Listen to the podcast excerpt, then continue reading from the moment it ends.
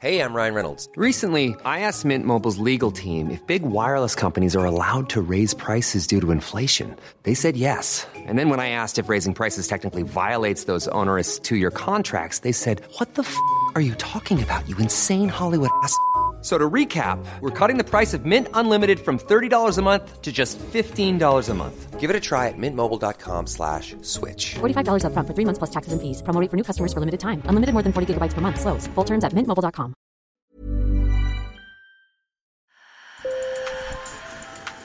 Bonjour. Hello. Hola. Marhaba bikoum. Sur le fil, Le podcast d'actu de l'AFP. des nouvelles choisies pour vous sur notre fil info.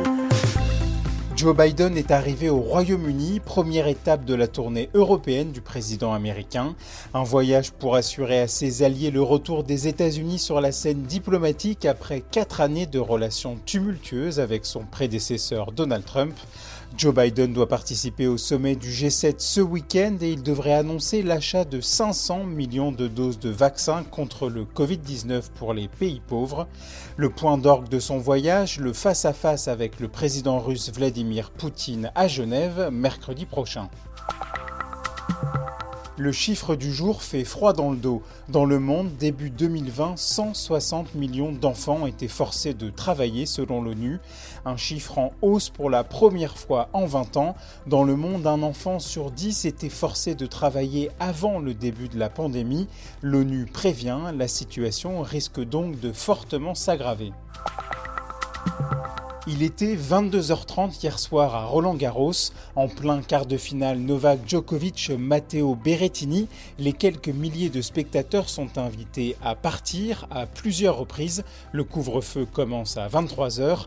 On a payé, on a payé, scandent les spectateurs qui refusent de partir. Mais à 22h55, le match est interrompu pour faire évacuer le public. Résultat, Djokovic s'est qualifié à huis clos. Il affrontera Rafael Nadal en demi-finale vendredi. Sur le fil. Au bord de la piscine olympique d'Athènes, Ibrahim Al-Hussein retire la prothèse de sa jambe droite, puis le jeune Syrien plonge dans ce bassin où Michael Phelps et Jan Thorpe ont fait rêver le monde aux Jeux olympiques de 2004. À l'époque, Ibrahim les admirait nager devant sa télévision en Syrie, mais en 2011, la guerre éclate dans son pays. Ibrahim Al-Hussein perd sa jambe droite dans un attentat à la bombe. Si j'étais resté dans mon pays, je serais mort. Il y a beaucoup de famine. C'est pour ça que j'ai décidé de quitter la Syrie. Ibrahim arrive en Grèce en 2014, un médecin lui offre une prothèse et la promesse d'un nouveau départ. En 2015, il obtient le statut de réfugié.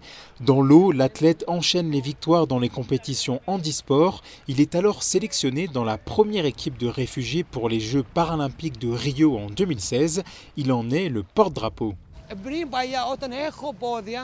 Quand j'avais encore mes deux jambes, mon rêve était de participer aux Jeux Olympiques, mais je n'y suis pas parvenu.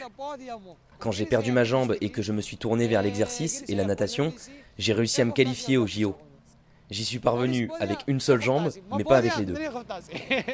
Le jeune homme de 32 ans veut faire passer un message d'espoir. Je souhaite envoyer un message à tous les réfugiés handicapés, particulièrement à ceux que j'ai vus en Turquie et en Syrie.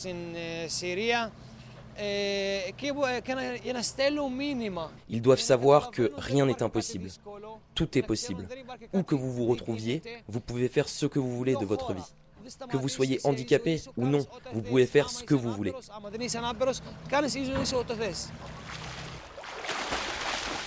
Aujourd'hui, Ibrahim s'entraîne dur dans l'espoir de faire partie de l'équipe de réfugiés pour les Jeux paralympiques de Tokyo qui auront lieu du 24 août au 5 septembre.